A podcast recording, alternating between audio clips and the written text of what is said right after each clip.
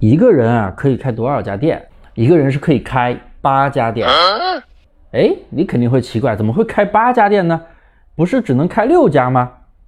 一个身份证可以办五个营业执照，也就是开五个企业店，然后还有一个个人店，那不就是六家吗？怎么会有八家呢？啊，你必须要知道，现在淘宝开放了个人店的开店渠道，也就是说，一个身份证本来可以注册三个淘宝号，对不对？那三个淘宝号都可以分别开通个人店了。